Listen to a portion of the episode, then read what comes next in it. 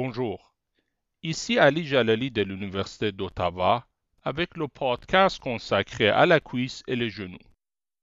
Le slide numéro 2 nous montre l'extrémité inférieure du fémur et la patella. En haut à gauche, on a une vue antérieure de l'extrémité inférieure du fémur, sur laquelle on voit les deux condyles, latéral et médial, les épicondyles, latéral et médial, et la surface patellaire pour l'articulation avec la patella. Sur la même image à droite, on a une vue postérieure de l'extrémité inférieure du fémur. On y distingue la surface popliteée qui se trouve dans le corps du fémur sous la ligne âpre. On y voit aussi la fosse intercondylaire. Sur l'image en bas, on voit la patella ou la rotule, qui est un os sésamoïde situé dans le tendon du quadriceps. C'est un os plat, triangulaire, qui possède deux faces. La face postérieure, qui est articulaire et s'articule avec le fémur, et la face non articulaire antérieure. Sur le slide numéro 3, on voit les os de la jambe on y voit le tibia et la fibula. La surface supérieure du tibia, appelée le plateau du tibia, intervient dans la formation de l'articulation du genou. On y voit les condyles, médial et latéral, l'éminence intercondylaire, les aires intercondylaires antérieures et postérieures, et antérieurement la tuberosité tibiale. Le slide numéro 4 nous montre l'articulation du genou. C'est une articulation synoviale trochléenne permettant les mouvements de la flexion et l'extension. Les surfaces articulaires sont les condyles du fémur et du tibia, la surface patellaire du fémur et la face postérieure de la patella. Comme on le voit sur le slide numéro 5, comme toutes les articulations synoviales, le genou possède une capsule fibreuse possédant des épaississements appelés les ligaments capsulaires. Sur la vue postérieure à gauche, on voit la capsule fibreuse s'attachant au bord de surface articulaire des condyles du fémur et du tibia. Elle est renforcée par deux ligaments capsulaires, le ligament poplité oblique et le ligament poplité arqué. Sur l'image à droite, on voit une vue antérieure de l'articulation de genou. Comme on le voit, la capsule fibreuse est renforcée antérieurement par le ligament patellaire qui joint l'apex de la patella à la tuberosité du tibia et plus latéralement par les deux rétinaculums patellaires médial et latéral, qui sont les continuations des vases médial et latéral du quadriceps. Les rétinaculums patellaires s'attachent au bord de la patella et au condyle du tibia. Comme on le voit sur le slide numéro 6, l'articulation des genoux est stabilisé latéralement par deux ligaments collatéraux, appelés le ligament collatéral tibial ou médial et le ligament collatéral fibulaire ou latéral. Comme on le voit sur la vue latérale à gauche, le ligament collatéral fibulaire ressemble à un cordon mince qui s'attache à l'épicondyle latéral du fémur et à la tête de la fibula. À droite, on voit le ligament collatéral tibial sur une vue médiale. Il ressemble à une bandelette plate et large et s'attache à l'épicondyle médial du fémur et au condyle médial du tibia. Notez bien que le ligament collatéral tibial fusionne avec le ménisque médial. Les deux ligaments collatéraux ont un rôle important dans la prévention de l'instabilité des genoux en varus et en valgus. Notez bien que les deux ligaments sont étirés pendant l'extension du genou. Sur le slide numéro 7, on voit les ligaments croisés du genou. Ces deux ligaments sont intra-articulaires. Le ligament croisé postérieur, qu'on voit sur la vue postérieure à gauche, s'attache à l'aire intercondylaire postérieure du tibia et se dirige vers le condyle médial du fémur. Il empêche le déplacement postérieur du tibia. Sur l'image à droite, sur la vue antérieure, on voit le ligament croisé antérieur il commence à l'aire intercondylaire antérieure du tibia et se dirige vers le condyle latéral du fémur. Il empêche hyperextension et un déplacement antérieur du tibia. Le slide numéro 8 nous montre les ménisques du genou. Les ménisques sont des disques fibrocartilagineux en forme semilunaire qui se situent au-dessous des condyles du tibia. Ils permettent une augmentation de la stabilité des genoux et jouent un rôle d'amortisseur. On y voit deux ménisques, le ménisque médial et le ménisque latéral.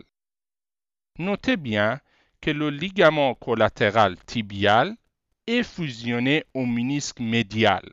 Une déchirure de ces ligaments est souvent accompagnée d'une rupture du ménisque médial. Comme on le voit sur l'image en bas à gauche, un valgus forcé de genou peut s'accompagner d'une déchirure de trois structures, le ligament collatéral tibial, le ménisque médial et le ligament croisé antérieur. Le slide numéro 9 nous montre des autres structures intra-articulaires du genou. On y voit un bourrelet adipeux postérieure au ligament patellaire et une membrane synoviale. La membrane synoviale tapisse la capsule fibreuse et s'attache au bord des ménisques et de la patella. Sous le patella, elle forme un pli synovial infrapatellaire. Sur les images à droite, on voit les bourses patellaires.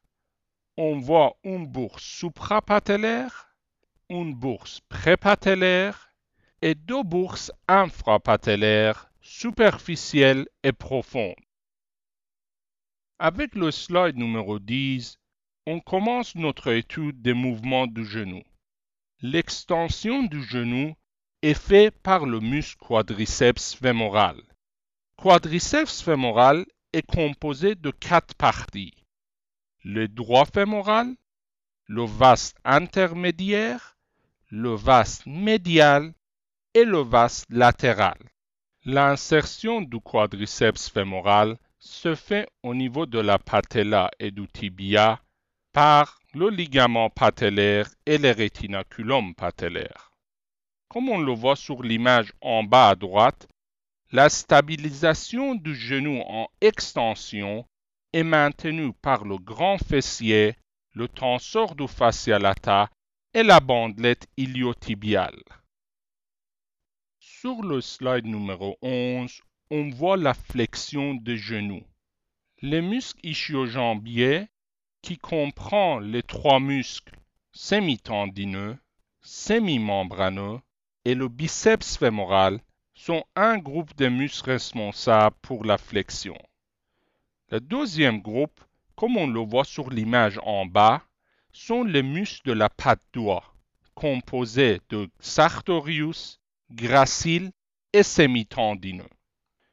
Le muscle propriété, situé dans le creux propriété, intervient aussi dans la flexion. Comme on le voit en haut, le muscle gastronémien, situé au niveau de la jambe, intervient aussi dans la flexion du genou. Le slide numéro 12 nous montre la fosse propriété. C'est une fosse en forme de losange situé postérieurement au genou.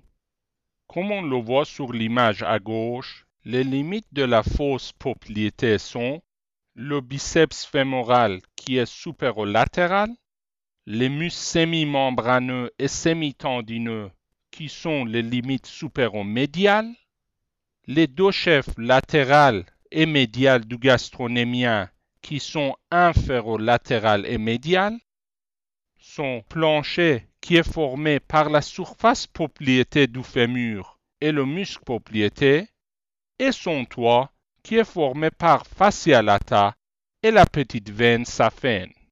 Sur le même slide, on voit aussi le contenu de la fosse propriété. On y voit l'artère propriété, la veine propriété qui reçoit la petite veine saphène, le nerf tibial le nerf péronnier commun. Les deux images à droite nous montrent l'artère propriété. Elle est une continuation de l'artère fémorale à travers le liatus de l'adducteur.